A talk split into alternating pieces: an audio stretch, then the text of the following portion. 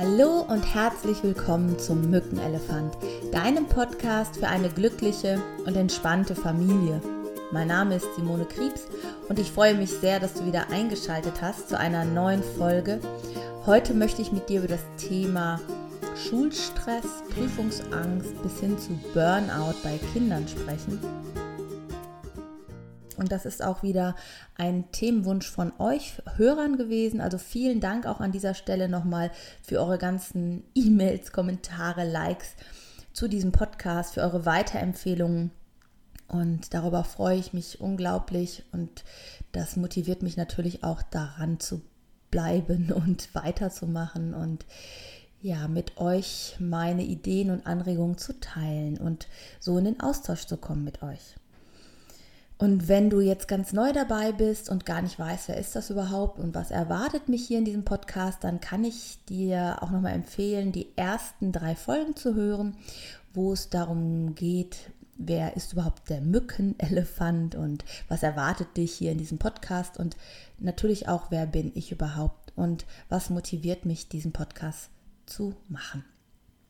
Ja, Jetzt nehme ich euch mit in ein nicht ganz so angenehmes Thema. Es geht nämlich um das Thema Schulstress bei deinem Kind oder deinen Kindern. Und mm, ich glaube, es gibt kaum ein Kind, was nicht irgendeine Phase hat äh, während der Schulzeit, wo es sich nicht so wohl fühlt, wo es sich gestresst fühlt oder sogar überlastet fühlt von der Schul Schule, von den Aufgaben, von den Anforderungen.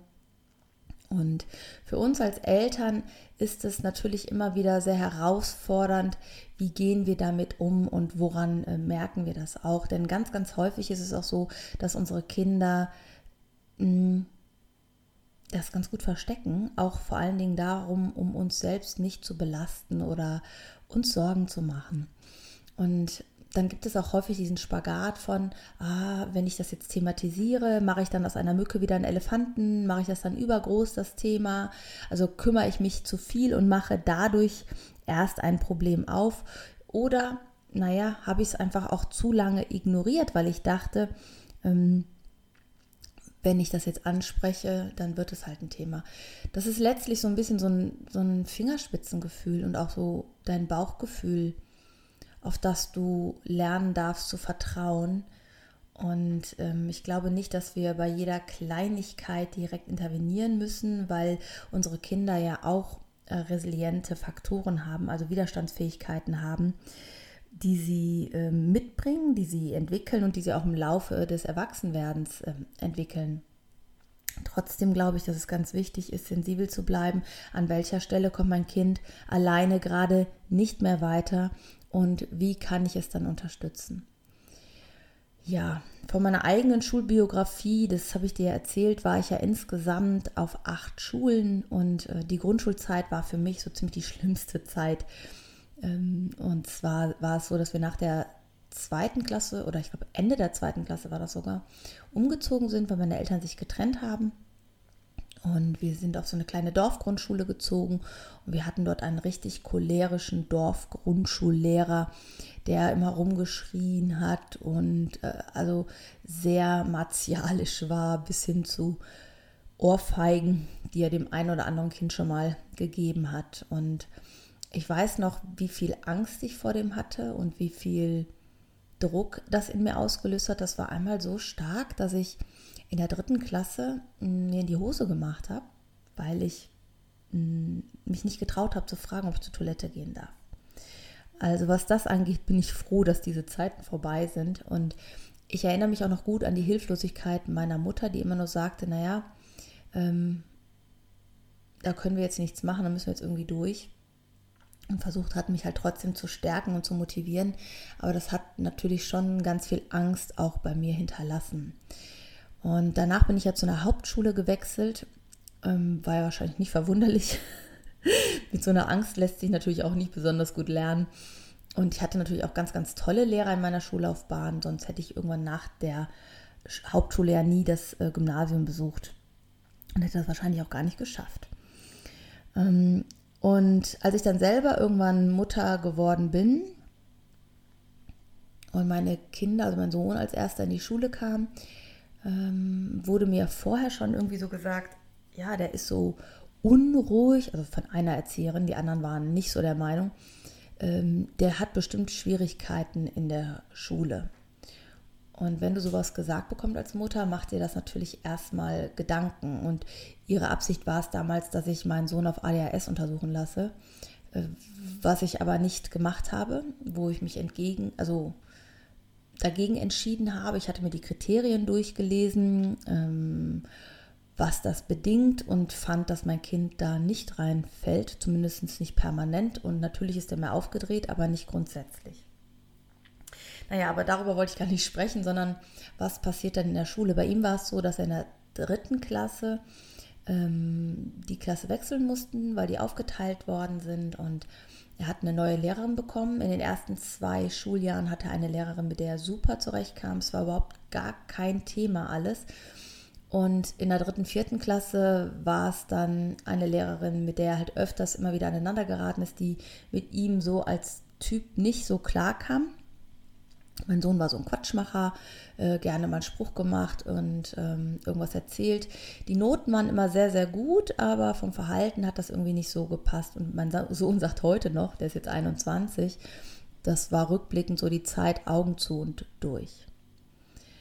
Und ähm, er ist dann zum Gymnasium gewechselt und ich weiß noch genau, in der fünften Klasse, im zweiten Halbjahr fing das an, dass er richtig schulischen Stress bekommen hat.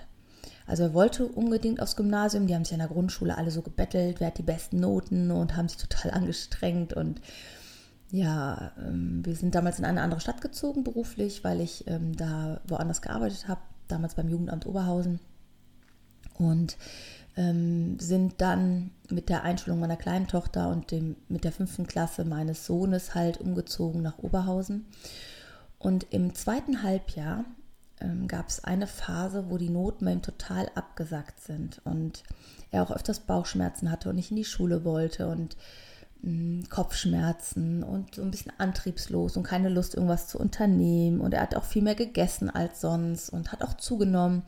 Und das war so irgendwie so mh, mm, ja eine Phase, wo ich auch sehr hilflos erstmal dem gegenüberstand und nicht so wusste, wie gehe ich denn jetzt damit um das kannst du ja noch so viel studiert haben. In dem Moment, wenn es dein eigenes Kind ist, bist du halt auch als Mama da und mit deinen ganzen Emotionen hm, beteiligt.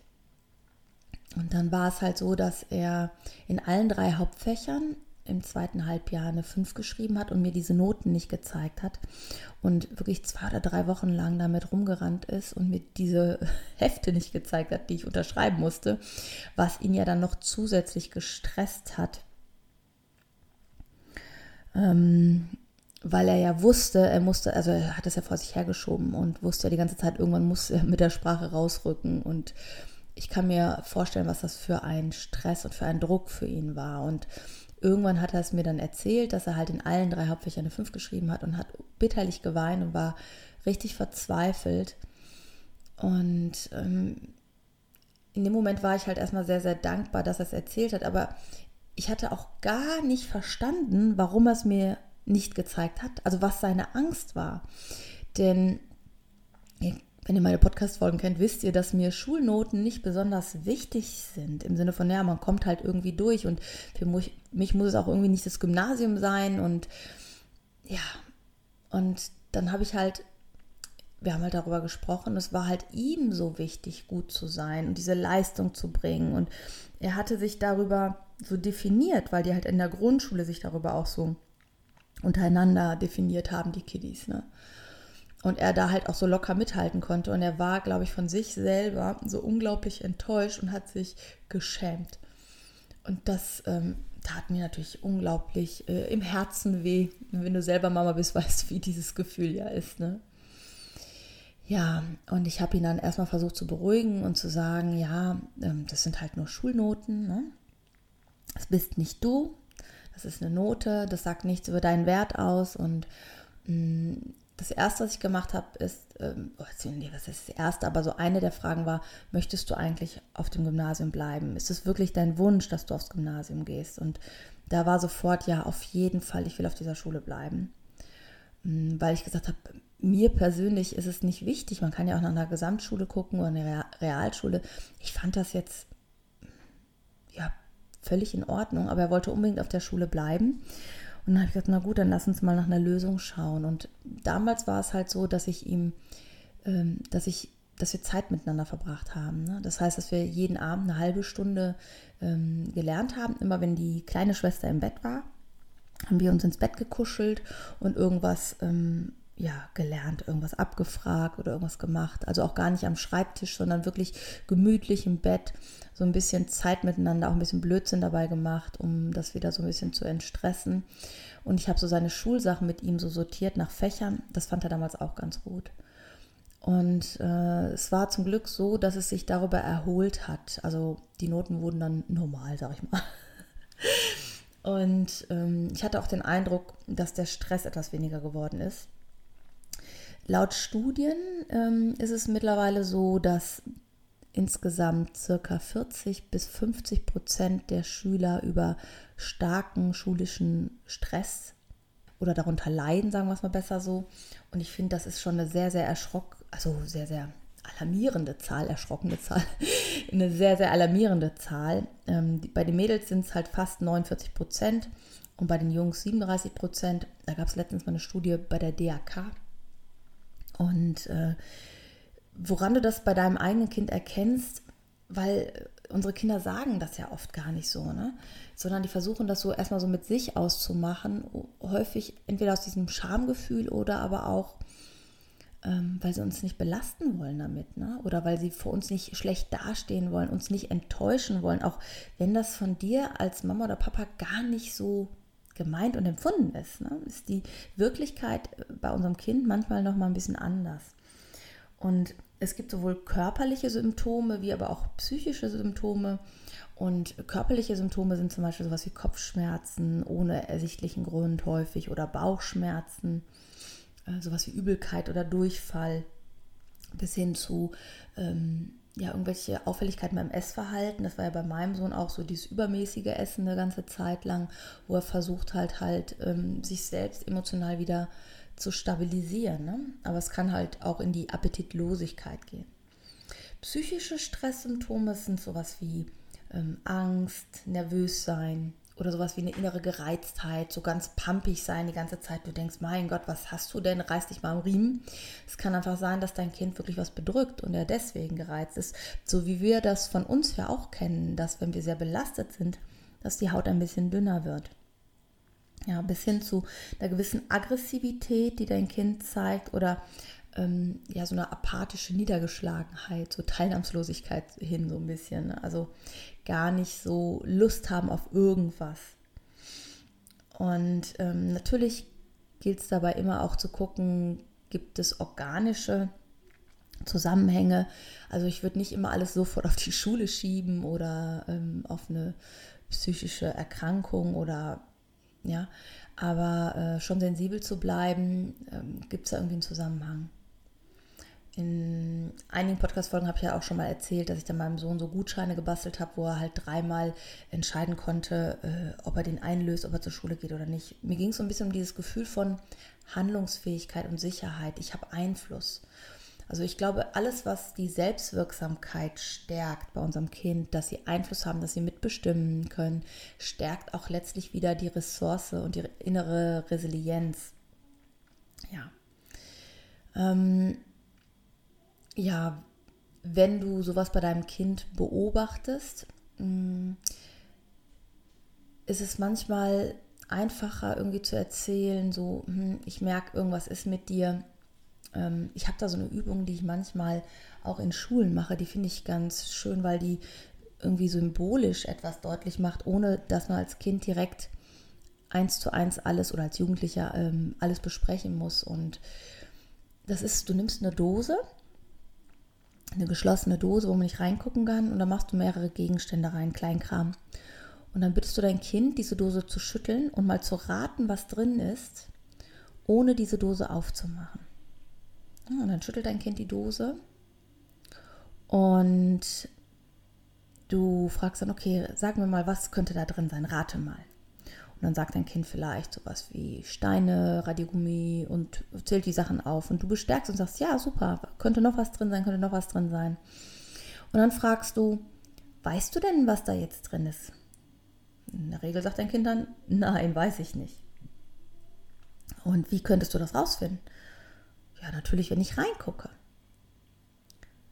Und dann frage ich immer, möchtest du reingucken? Manche Kinder wollen halt unbedingt reingucken, manche halt auch nicht. Und äh, wenn sie reingucken, frage ich dann, und ist das drin, was du erwartet hast? Oder was du versucht hast zu erraten? Und in der Regel sagen sie, nee, ist es nicht. Oder ein Teil ja und ein Teil nein. Ein Teil stimmt, ein Teil nicht. Und dann sage ich, weißt du, diese Dose habe ich heute als Beispiel genommen, weil ich habe auch den Eindruck, dass irgendwas dich bedrückt, dass irgendwas los ist bei dir. Und ich mache mir einfach Sorgen und ich möchte dir sagen, dass ich das mitbekomme und ich für dich da bin, wenn du mit mir darüber sprechen möchtest. Und dann lasse ich das meistens erstmal ruhen. Häufig ist es aber so, dass Kinder dann schon in Tränen ausbrechen und erzählen, was los ist, weil dieser Druck sich endlich entladen kann. Ja? Also du musst dir vorstellen, wenn ein Kind das die ganze Zeit mit sich rumschleppt und dann dieser Druck rauskommt, dann ist das erstmal eine große Erleichterung. Ja, und dann brauchst du eigentlich erstmal nur eins, zuhören, nicken und Verständnis haben. Bitte keine Ja, aber und auch keine Ja, aber es ist doch äh, Erklärung, wo man es auch anders sehen könnte, sondern das Erste, was total wichtig ist, dass alles, was dein Kind wahrnimmt und empfindet, richtig ist. Und das Einzige und Erste, was, das Einzige vielleicht nicht, aber das Erste, was dein Kind auf jeden Fall braucht, ist, dass du sagst, dass du es bestärkst, dass du sagst, komm mal her, was kann ich für dich tun, was tut dir gut, ich möchte für dich da sein. Und alles, was du empfindest, ist erstmal richtig. Ähm, es bringt gar nichts in dem Moment, wenn die Emotion so hoch ist, zu sagen, ja, aber guck mal, das liegt ja auch daran, weil du das und das so und so machst. Oder äh, äh, guck mal, schau doch mal auf das Schöne oder sowas. Das ist so, in dem Moment ist das halt erstmal nicht dran. ja, im Grunde ist es so erstmal da sein. Und vielleicht mit der Zeit kann man irgendwann so einen kleinen Scherz mal machen. Es kommt darauf an, wie stark emotional das Kind gerade ist. Und ähm, deinem Kind auch zu sagen, egal was du empfindest, egal was du über Schule denkst, egal ob du gute Noten, schlechte Noten hast, du bist genau richtig, wie du bist und ich liebe dich genau so, wie du bist. Und du bist für mich das wertvollste und tollste Kind, was ich mir wünschen könnte. Und es ist schön, dass es dich gibt und es ist schön, dass ich jetzt für dich da sein darf. Und das schafft erstmal so eine Verbindung, denn ganz oft ist es so, dass wir als Eltern uns ja selber Vorwürfe machen und versuchen jetzt, um unser eigenes schlechtes Gefühl nicht so zu fühlen, erstmal irgendwie abzuwiegeln. Also so zu äh, irgendwie in eine Gegenargumentation zu bringen. Das ist oft aus unserem eigenen schlechten Gefühl heraus. Ne? Für dich gibt es gerade als Mama oder als Papa nichts zu tun, außer für dein Kind da zu sein, es in den Arm zu nehmen und zu bestärken. Und dann gibt es so ein bisschen so zu gucken, welche Ursachen gibt es da, wo kommt das Ganze her, welche Möglichkeiten gibt es. Ist es zum Beispiel so, dass dein Kind, mm, das habe ich zum Beispiel ganz oft in der Praxis, ähm, Kinder, die irgendwann irgendwie Schwierigkeiten in der Schule hatten und irgendwann auch Nachhilfe bekommen haben und in der Nachhilfe diese Themen auch wirklich können und äh, wiedergeben können, die Inhalte. Und sobald sie dann in der Arbeit sitzen, haben sie totalen Stress und schreiben wieder eine schlechte Note aufgrund ihres inneren Drucks, ihrer Angst wieder zu versagen. Und ähm, bei solchen Dingen hilft total guten Coaching in diesem Bereich. Also ähm, ich mache immer, also man kann über Wingwave oder Hypnose oder NLP richtig gute Sachen machen und so eine Prüfungsangst innerhalb von einer Sitzung wirklich beheben bei den meisten Kindern und Jugendlichen. Ich mache es halt so ab einem gewissen Alter. Ähm, arbeite ich mit den Kindern, also frühestens meistens so ab 10, 11 Jahren. Ähm, davor arbeite ich überwiegend eigentlich nur mit den Eltern, weil das häufig die Dynamik, also die Verbundenheit zu den Eltern ist noch so eng, dass, ähm, ja, dass es ganz gut ist, dass die Eltern ihr Verhalten anpassen und ihre eigenen Ängste erstmal bearbeiten. Aber ab so einem gewissen Alter 13, 14, wenn es wirklich so dieses Thema ist, wow, irgendwo habe ich mal versagt in den Arbeiten und jetzt wiederholt sich dieses Muster immer wieder, obwohl ich es eigentlich kann, obwohl ich die Nachhilfe habe, obwohl ich die Inhalte kann, da kann man wirklich richtig, richtig gut helfen. Also das mache ich auch regelmäßig in meiner Praxis und da sagen äh, die Eltern oft, das ist unglaublich, äh, eine Sitzung und danach habe ich ein Kind wie ausgetauscht. Einfach weil diese Ängste entkoppelt sind, die sich fälschlicherweise darauf gelegt haben. Mm, ist es aber so, dass es aufgrund von, das Kind fühlt sich nicht zugehörig in der Klasse, wird vielleicht sogar geärgert, ausgegrenzt und ähm, hat das Gefühl, es fühlt sich da gar nicht wohl oder von, von dem Lehrer nicht verstanden. Ähm, dann ist es ein etwas komplexeres Thema. Da muss man natürlich auch im Außen gucken, welche Möglichkeiten gibt es. Gibt es die Möglichkeit für ein Klassentraining? Gibt es die Möglichkeit, ähm, mit dem Lehrer gemeinsam zu überlegen, welche Strategien man fahren kann, damit das ähm, ja, diese Dynamik aufgehoben wird und das Kind besser in die Gemeinschaft integriert werden kann. Ja, oder ist es sogar ratsam, Schulwechsel, über einen Schulwechsel nachzudenken? Manchmal muss ich wirklich leider sagen, ist es so, ist nicht so oft, aber es passiert, dass man ein Kind auch vor einem Lehrer schützen muss. Und das weiß ich halt, wie ich dir zu Beginn erzählt habe, auch aus meiner eigenen Geschichte. Ähm, diesen da Grundschullehrer, den ich gehabt habe, wir hatten damals keine andere Möglichkeit. Das war halt so eine Dorfschule, da gab es 1000 Einwohner, da war nichts anderes in der Gegend. Aber ähm, ich glaube, manchmal hat ein Lehrer wirklich einen Schüler auch so auf dem Kicker. Und das meine ich nicht nur als Vorwurf, sondern einfach als Beschreibung jetzt mal. Und wenn man nicht anders zusammenkommt, kann es auch hilfreich sein, das Kind da rauszunehmen und zu schützen. Auch wenn das für mich jetzt erstmal eine spätere Maßnahme wäre, wenn nichts ging. Aber würde ich auch nicht ausschließen als Lösung. Und ähm, wie gesagt, ich bin diesem Lehrer ja damals auch nicht entkommen. ja, und irgendwie hat sich ja trotzdem nochmal alles geändert. Ne? Also ich glaube, da auch so ein bisschen Vertrauen zu haben in das Kind. Aber gerade was so Leistungsdruck äh, angeht, das ist halt so ein gesellschaftliches Phänomen. Frag dich auch vielleicht selber mal, was lebst du deinem Kind vor? Wie gestresst und leistungsbezogen lebt ihr als Eltern ähm, ja euren Kindern etwas vor? Ja, also unsere Kinder schauen ganz oft in gestresste, abgehetzte Gesichter und äh, alles muss funktionieren. Und wenn die Noten mal nicht so sind, dann hat man direkt Angst. Und wenn die Versetzung zum Abitur, also zum Gymnasium nicht klappt, und es kann nur sein, dass du betonst, wie toll es ist, dass dein Kind aufs Gymnasium geht und wie wichtig dir das war und wie schön und wie stolz du bist, dass das so gut geklappt hat. Und schon hat dein Kind vielleicht diesen Anspruch, oh, das muss was ganz Besonderes und Wichtiges sein. Und wenn ich das jetzt nicht hinkriege, dann, ähm, dann ist es ganz schlimm, dann äh, ist meine Mama enttäuscht von mir oder mein Papa. Ja, also es können so nebenbei Gespräche sein. Aber das Wichtigste ist erstmal, dass äh, man darüber sprechen kann, dass es raus ist, das Thema, dass das Kind sich nicht mehr alleine fühlt damit und dass man dann gemeinsam guckt, okay, welche Möglichkeiten gibt es. Und ähm, ja, ich hatte das gerade schon gesagt, ich ähm, arbeite halt sehr, sehr viel auch mit den Eltern, eigene Kindheitsthemen zu bearbeiten, die manchmal da reinspielen in die Erziehung. Und es hat halt unglaubliche Auswirkungen auch auf den Kontakt und die Beziehung zu deinem Kind. In dem Moment, wenn deine eigenen Verletzungen und Trigger nicht ständig anspringen bei dem Verhalten, was dein Kind zeigt, kannst du in dem Moment, wenn dein Kind halt so gereizt oder aggressiv ist, ganz anders wieder mit deinem Kind umgehen. Weil du merkst, es geht gerade gar nicht um dich, sondern deinem Kind geht es nicht gut. Und du kriegst diese Trennung hin zwischen dir und deinem Kind im Sinne von, du siehst, dein Kind geht es nicht gut, aber du bist trotzdem in Ordnung als Elternteil. Und dein Job ist es, wie kann ich jetzt gut da sein? Und das ist irgendwie in letzter Zeit richtig häufig äh, Thema bei mir in der Praxis. Und ja, da kannst du sehr, sehr gut mit den Methoden halt von ähm, Hypnose oder NLP oder Wingwave gute Erfolge erzielen, für dich selber zu sorgen, ne? also dein inneres Kind zu heilen.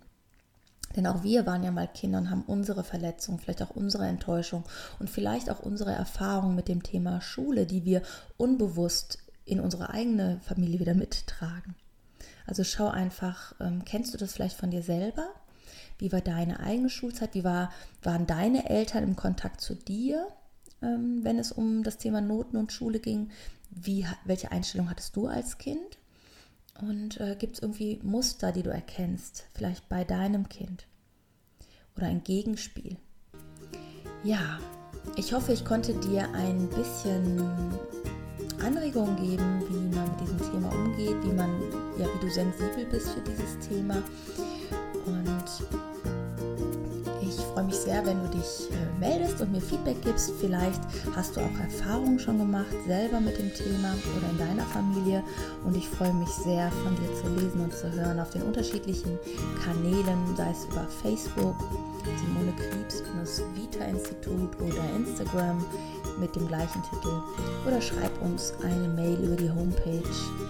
Und wenn du magst, hinterlass doch auch eine Bewertung auf iTunes oder Spotify oder da, wo du diesen Podcast hörst. Das wäre wirklich richtig toll für mich. Vielen, vielen Dank.